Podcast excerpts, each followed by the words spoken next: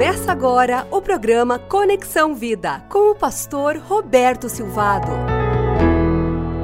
A igreja relacional é um, uma igreja que reconhece que relacionamento é a palavra mais importante.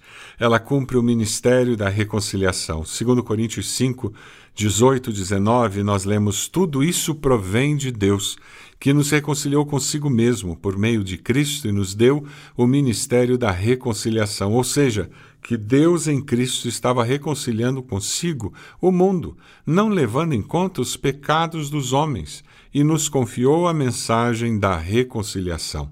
O amor se move através de relacionamentos. Nós temos momentos felizes, momentos tristes em nossa vida e sempre relacionamentos estão vinculados a esses momentos tristes e felizes. Momentos tristes porque relacionamentos foram quebrados, momentos felizes porque relacionamentos foram restaurados ou vividos em toda a sua plenitude.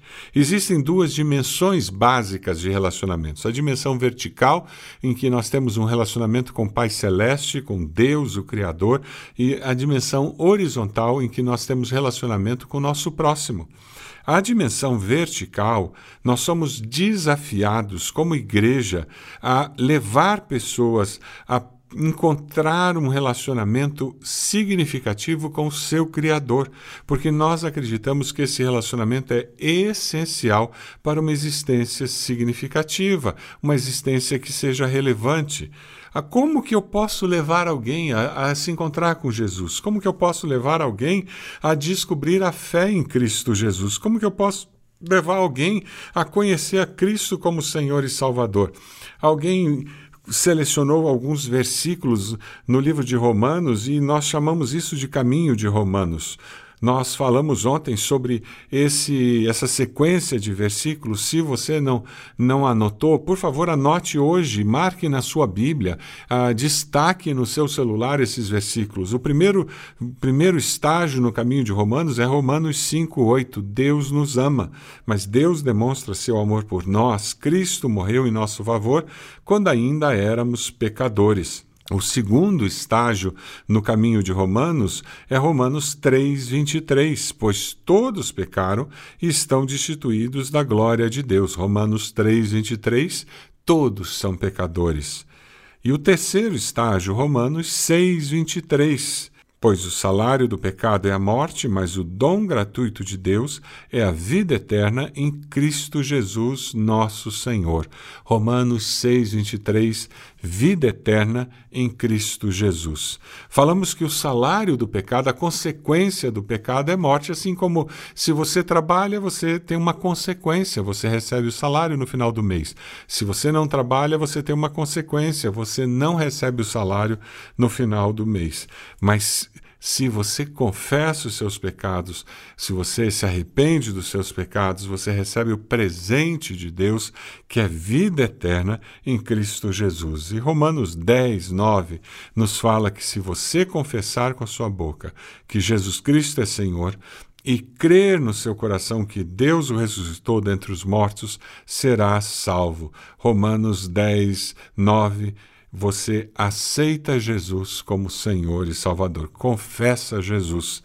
Qualquer pessoa pode fazer isso.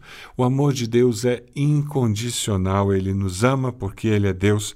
Então, quando você confessa Jesus, você experimenta isso. Quatro versículos muito simples que podem estar marcados na sua Bíblia: Romanos 5:8, Romanos 3:23, Romanos 6:23. Romanos 10, 9. Marque na sua Bíblia, use essa sequência de textos para compartilhar com alguém hoje, no trabalho, na faculdade, um vizinho. Mostre para ele sobre essa, essa verdade, como alguém pode se tornar um discípulo de Jesus, um crente em Cristo Jesus. Você tem um relacionamento verdadeiro com Jesus? Você já passou por esses quatro estágios que nós falamos? Não adianta ser membro de igreja, não adianta frequentar cultos, não adianta assistir culto na internet. O que importa é você se tornar um discípulo de Jesus, confessando Jesus como Senhor e Salvador. Nem boas obras vão garantir um lugar para você no céu. Efésios 2, 8, 10 nos garantem isso, pois vocês são salvos pela graça, por meio da fé. Isso não vem de vocês, é dom de Deus. A salvação é pela fé, não por obras para que ninguém se glorie, porque somos criação de Deus, realizada em Cristo Jesus, para fazermos boas obras, as quais Deus preparou antes para nós as praticarmos. Nós fazemos boas obras porque fomos salvos por Jesus. Nós não fazemos boas obras para trocar pela salvação. A decisão de aceitar Jesus, de ser restaurado esse relacionamento com o Criador, vai levar você a ter o desejo de fazer boas obras, mas não são as boas obras que garantem o seu lugar no céu. Atos 20, 20 nos diz: Vocês sabem que não deixei de pregar-lhes nada que fosse proveitoso, mas ensinei-lhes tudo, publicamente e de casa em casa André buscou Filipe e Natanael, a samaritana buscou seus amigos na cidade. Cornélio chamou-os de sua casa. O carcereiro chamou-os da sua casa. E você? Com quem você vai compartilhar essa salvação que você encontrou? Esses quatro versículos do livro de Romanos, do caminho de Romanos. Algo bom e verdadeiro você encontrou em Cristo Jesus. É natural que você queira ser um discípulo que promova a reconciliação dos homens com Deus. O Evangelho se move nos nossos relacionamentos. Os nossos relacionamentos são pontes de Deus para que a fé possa chegar ao coração de pessoas que ainda não conhecem Jesus. Eu gostaria de desafiar você a restaurar relacionamentos através do poder do Evangelho. O Espírito Santo vai ajudá-lo a perdoar, a pedir perdão, e você vai levar esse poder do Evangelho que vai restaurar relacionamentos. Você vai restaurar relacionamento com o próximo, a dimensão horizontal, por causa do teu relacionamento com o Criador. Quantas vezes eu começo a orar por uma pessoa porque o relacionamento horizontal está abalado e eu coloco aquela pessoa diante de Deus e começo a orar. Eu já descobri, eu não consigo ficar irado, eu não consigo ficar magoado, ressentido com uma pessoa quando eu a coloco diante de Deus diariamente em oração e peço que Deus abençoe aquela pessoa e peço que Deus esteja ajudando aquela pessoa nas suas dificuldades e peço que Deus esteja esteja abençoando o nosso relacionamento. É por isso que nós caminhamos junto com Deus e nós mantemos esse relacionamento vertical, porque ao mantermos esse relacionamento vertical, os nossos relacionamentos na dimensão horizontal são afetados, são transformados.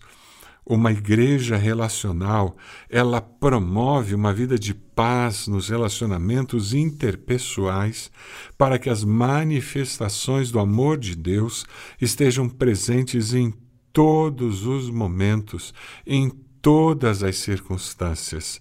Zaqueu era um homem com relacionamentos quebrados ou inexistentes.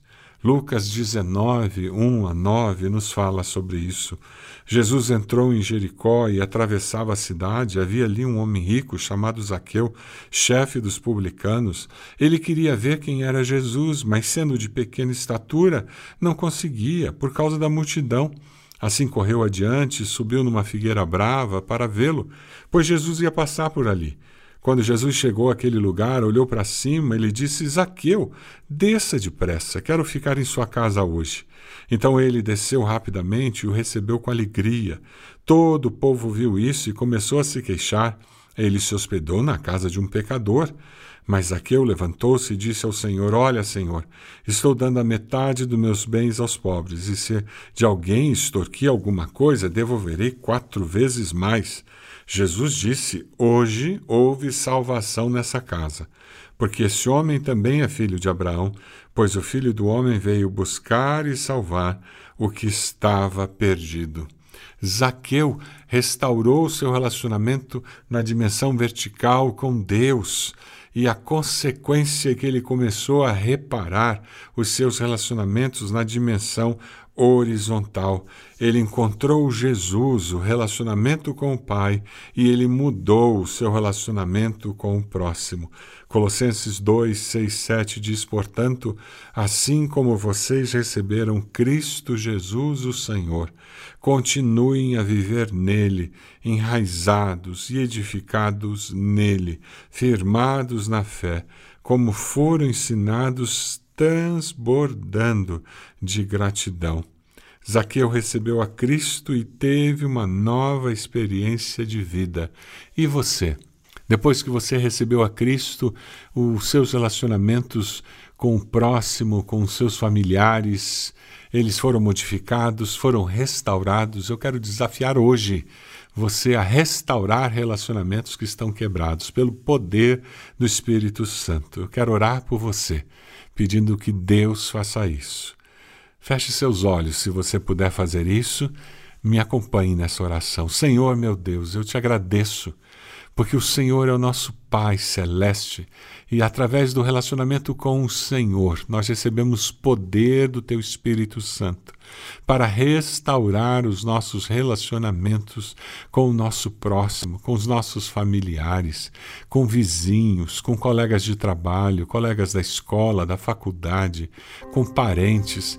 Ó Deus, eu quero nesse momento, em nome de Jesus, clamar pedindo que o Teu Espírito Santo nos capacite para perdoar nos capacite para pedir perdão, para ver o milagre do Senhor restaurando relacionamentos.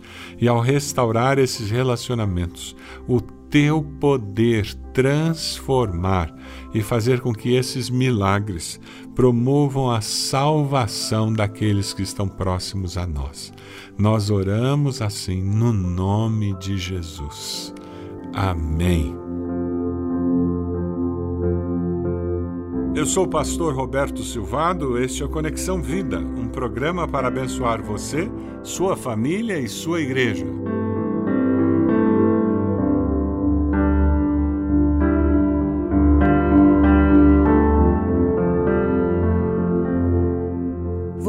Acompanhou o programa Conexão Vida. Acesse bacacheri.org e conheça um pouco mais da IBB, uma igreja viva.